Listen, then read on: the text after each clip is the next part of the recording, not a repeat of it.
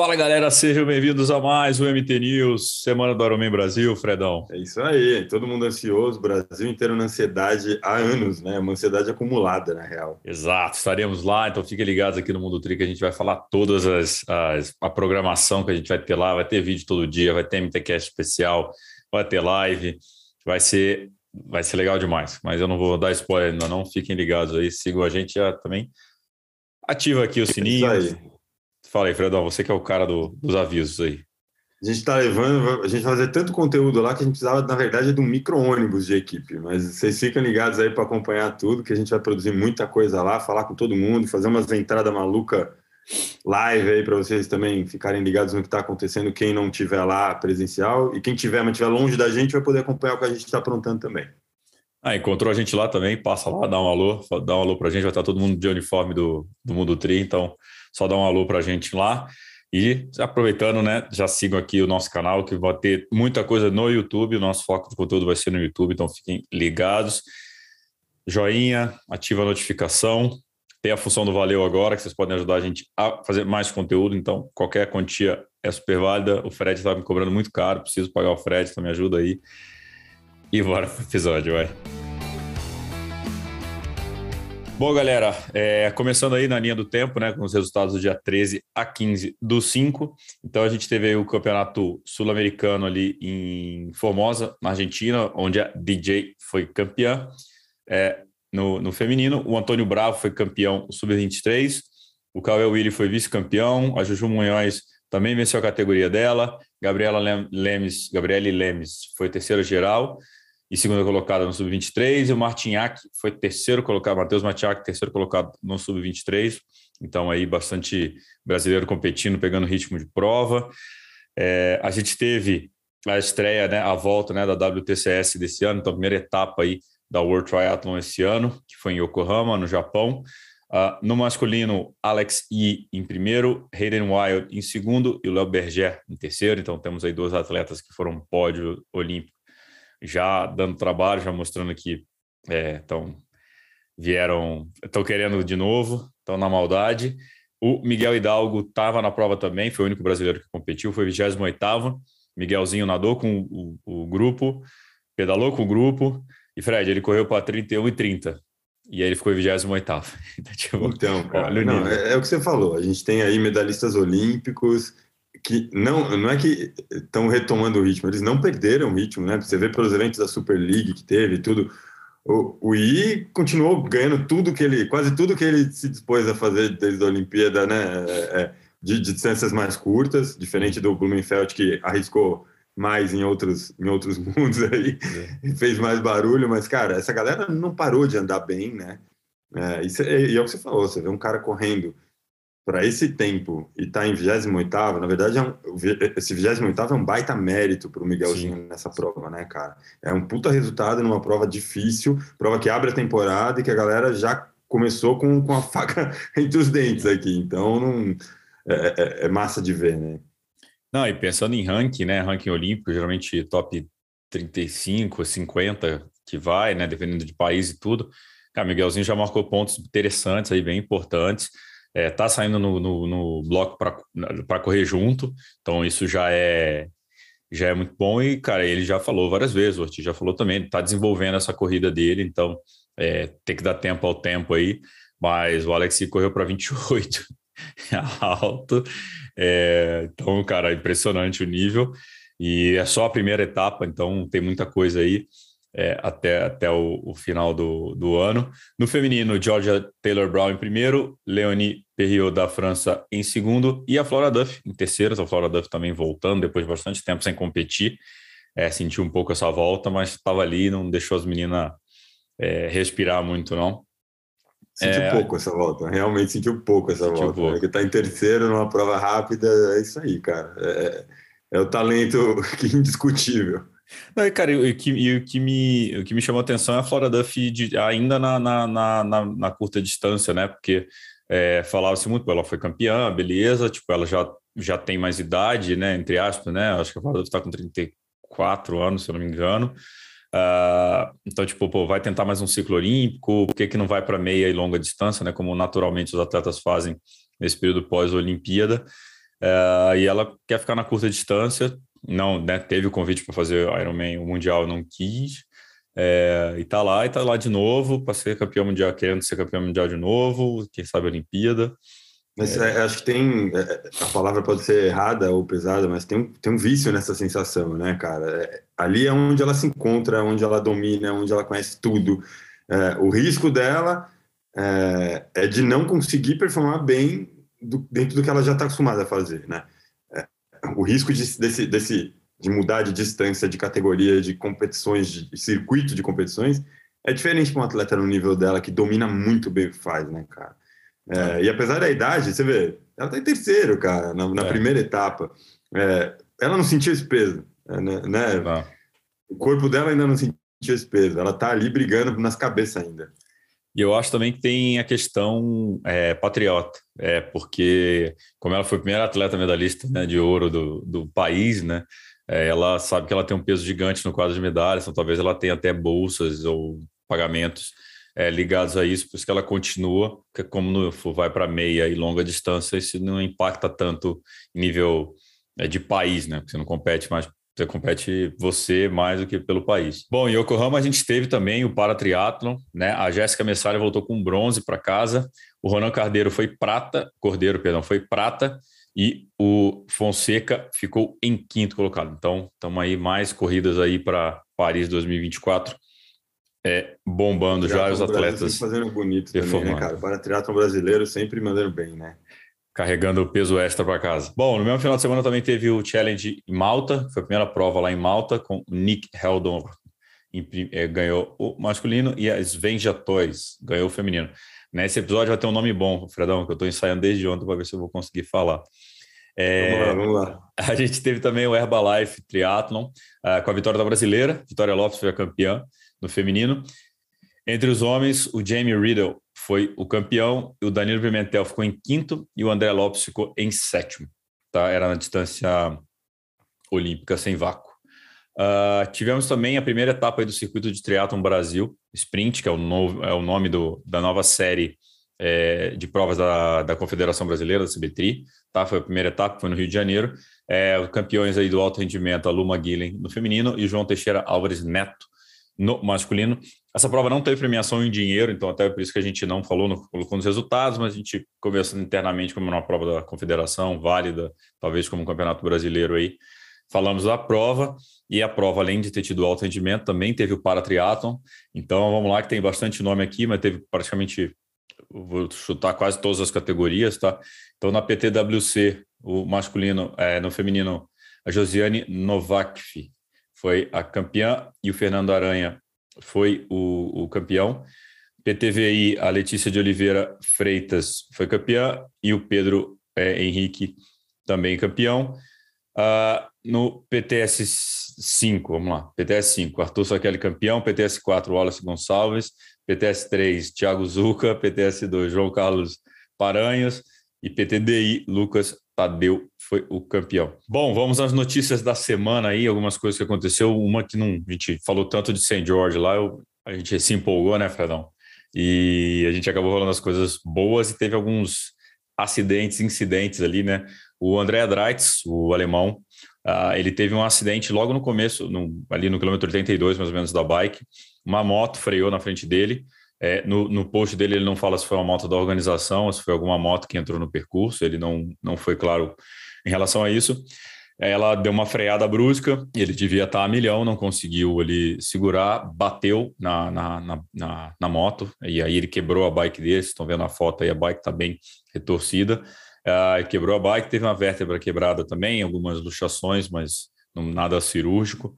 Uh, então, é uma pena, né, Fernando? O cara no Mundial, depois desse Mundial que quase ninguém chegou a largar, e o cara, um acidente em prova, perigo, né, cara? Tinha uma nuvenzinha complicada em cima desse Mundial, né, cara? É, foi, na verdade, uma grande tentativa da organização, né, do, do, do, circuito, de fazer um Mundial que não era Mundial, valer como Mundial, porque não teve pandemia aquela maluquice toda, é, que a gente entende bem, porque os eventos precisavam acontecer, precisavam rodar, né, o circuito uhum. não podia morrer, é, apesar de ter esse ato grande, mas É. Esse tipo de coisa acontece, né? Meu? Infelizmente, é raro uma prova de triatlon sem acidentes, muito raro.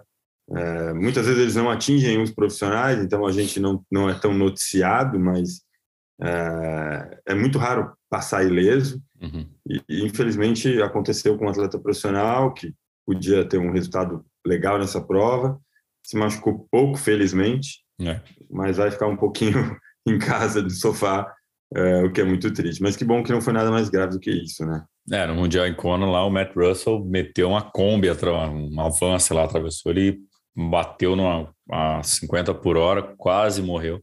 É difícil mesmo, ainda mais o atleta profissional que está ali bastante focado e não quer perder tempo para nada. É... Enfim. Mas vamos de notícia boa, vai. Notícia boa, Luísa Batista anunciou aí novo patrocinador de bike. É, ela vai, a bike Adeda, a gente estava procurando a marca, que não é uma marca que a gente não estava muito familiarizado, mas que é, dentro do, do chapéu da marca aí tem a, a bike belga, né, a Ridley, e tem a marca, outra marca italiana chamada Tipolini. Então, muito legal, Luísa é, performando bem e surfando uma onda muito legal, novos patrocinadores, é, novo técnico, período bom, então bem legal. A gente fica muito feliz, né, cara, quando vê um atleta brasileiro é, brilhando e, e, sendo reconhecido, né, por marcas, é, recebendo por isso, porque é o trabalho dela, né, cara. É. Quanto mais estrutura ela tiver para trabalhar, mais resultados ela vai ter é, mais, mais nome ela vai levar para frente dela própria, do Brasil, da equipe dela e das marcas que abraçam né, o projeto. Então, é, se ela tiver uma bike melhor, uma estrutura melhor para treinar, isso não vale só para a Luísa, né? Se a gente fala de qualquer atleta profissional que rala muito para conseguir competir, então, quando a gente vê qualquer conquista desse tipo, seja uma marca de alimentação, suplementação, ciclismo, que é uma modalidade cara para burro, a gente fica muito feliz, né, cara? Tem que reconhecer isso.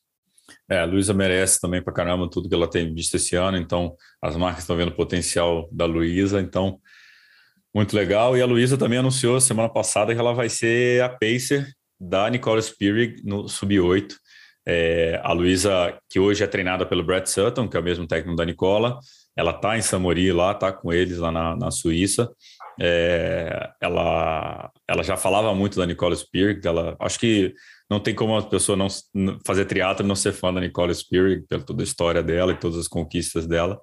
Então a Luísa vai estar nesse projeto também. Então foi escolhida como uma das Pacers, muito muito legal e acho que até reforçando o que você falou, Fred, né, Fredão, ela vai botar a Luísa ainda mais em evidência, porque ela vai ter muito mais mídia, é, mais espaço. Isso é muito bom para todas as marcas que estão com ela, as marcas que acreditam e ver que é, dá para patrocinar, que o, o que o, o, os leques que, que patrocinar um atleta podem abrir para uma marca, né? Onde uma marca pode acabar mirou num lado, atingiu em outro, né? Mas de ponto Exatamente. positivo. E cara, e, e ninguém melhor para ser pacer e fazer a perna da Nicola queimar um pouco mais ainda nesse desafio do que, do que a Luísa. Exatamente.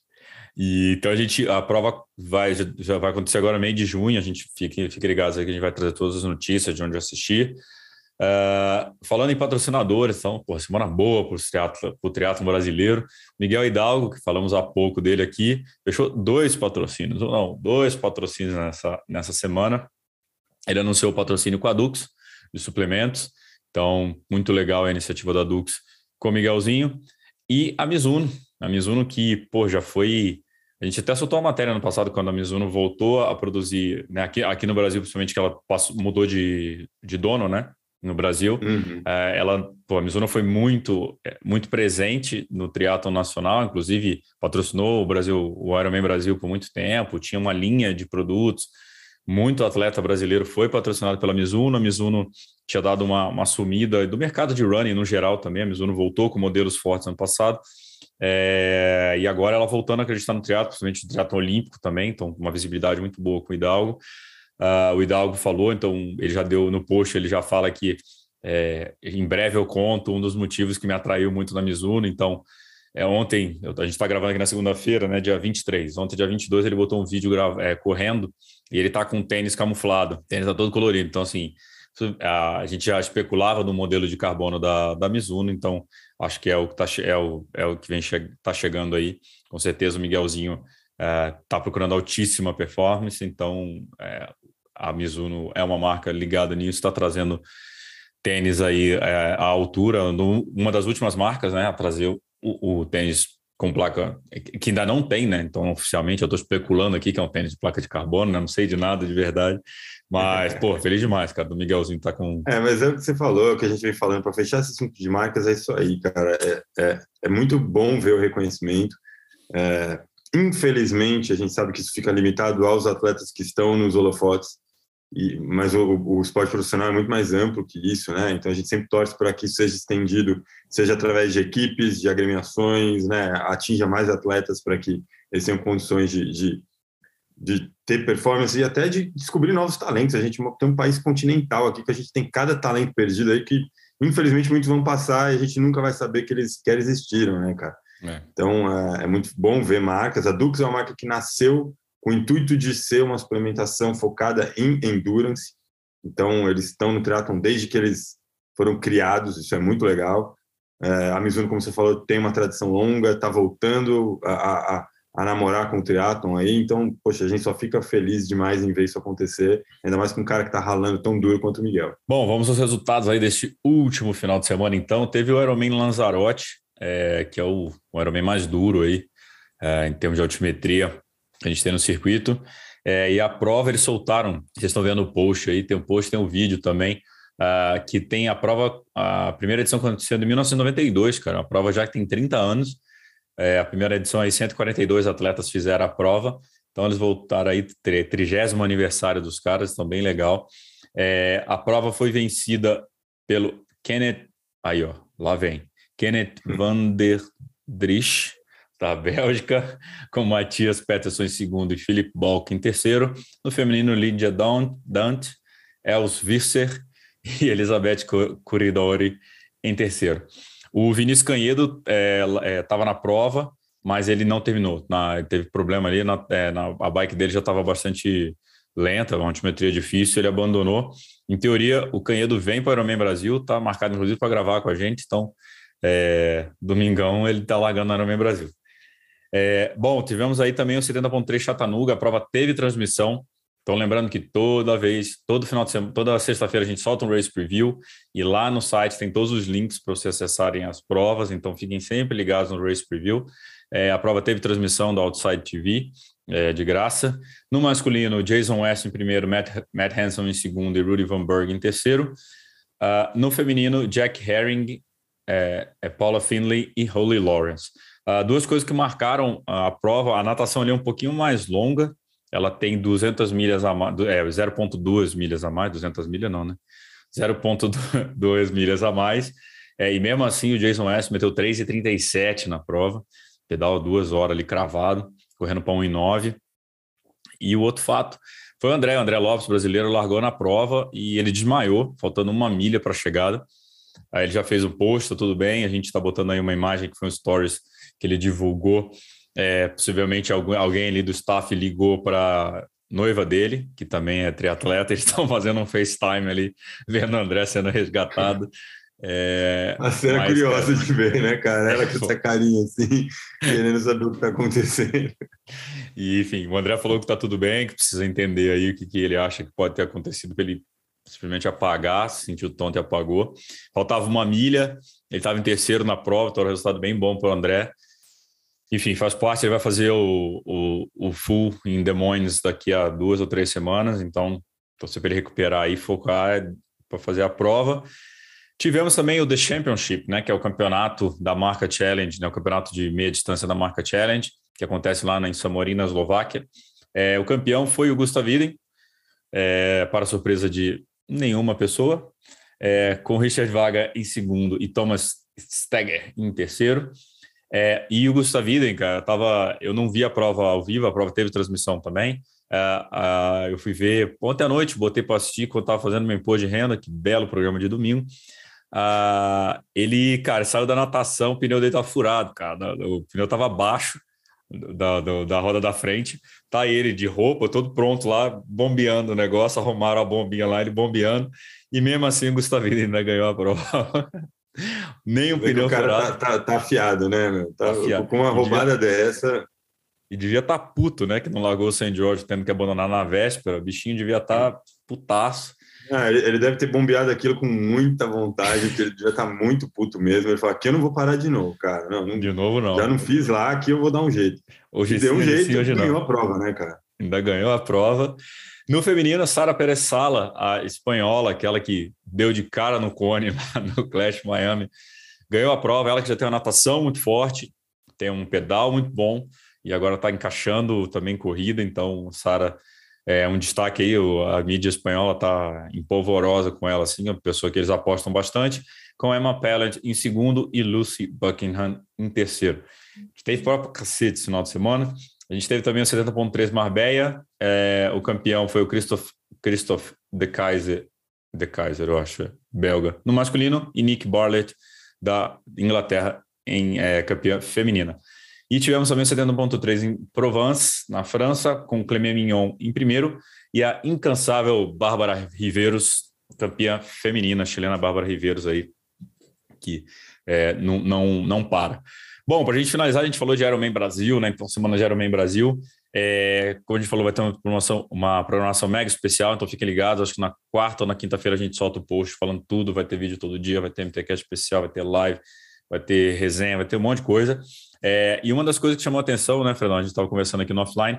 É, o Ironman Brasil soltou na semana passada um stories orientando os atletas que haveria uma cobrança de day use Uh, é obrigatório pela federação, então não é culpa do Ironman Brasil, é a federação é, que, que coloca essa taxa para os atletas que vão competir lá, os atletas não federados que vão competir lá, é uma taxa de 30 reais, foi avisado na semana passada. E aí teve aquela, aquele carinho né, da torcida, né? A torcida ficou feliz, né? Ah, é complicado, porque assim, é, eu tenho certeza absoluta que é, a Unlimited não divulgou isso antes porque não tinha essa informação antes. É, muitas vezes, ainda mais se tratando de Brasil, a regra do, do jogo muda com o jogo rolando. É, eles devem ter recebido essa informação de uma maneira talvez meio atravessada também, talvez um pouco em cima da hora, apesar de achar válido a, é, a cobrança por outras razões, mas é, o desconforto de ser avisado em cima da hora é geral, mas eu tenho certeza que eles não guardaram essa informação, eles não a tinham. Então, infelizmente, a coisa gerou esse mal-estar, faz parte.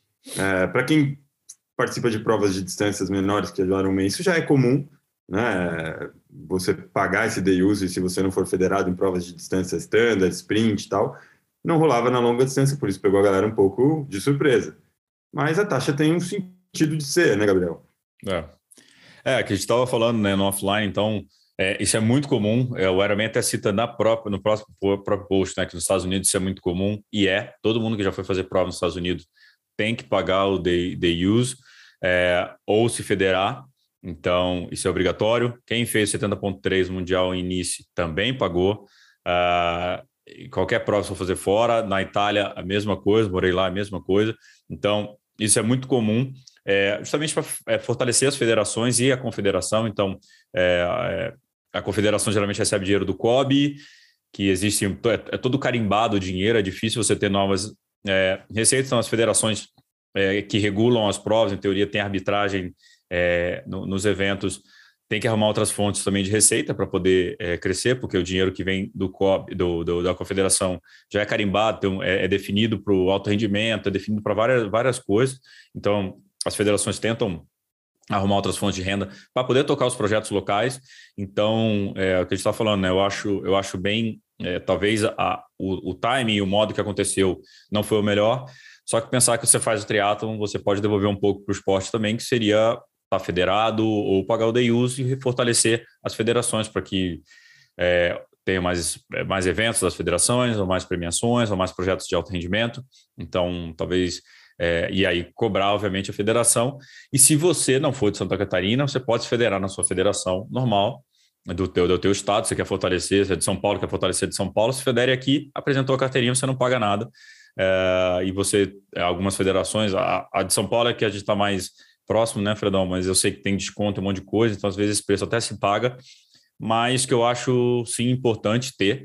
Entendo a galera tá puta, porque principalmente, pô, falta uma semana da prova, tem mais gasto, eu já não aguento mais gastar dinheiro, minha mulher, minha mulher, meu marido já estão puto que eu já gasto dinheiro demais nessa preparação de Ironman, já gastei os tubos mas é uma taxa que eu acho importante para pro, pro, se a gente reclama tanto de falta de estrutura no Brasil, é, a hora da gente fazer a diferença é essa, é fortalecendo a, a, as federações, cobrando as federações, óbvio, né, desse dinheiro que está sendo usado. Se você está pagando a federação, a federação tem que oferecer algo em troca, né?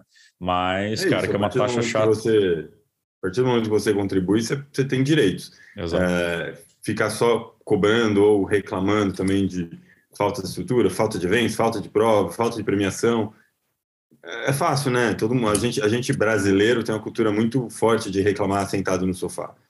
É, então eu acho que realmente pode ter sido desconfortável para muita gente, mas faz parte do jogo, faz parte do negócio, faz parte de quem quer ver o triatlon crescendo e, cara, são dois churros que você vai gastar na Expo do Ironman que você vai economizar.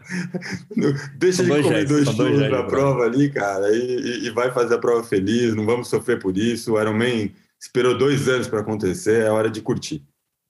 Exatamente. Bom, senhores, tá no, enfim, mais um MT News.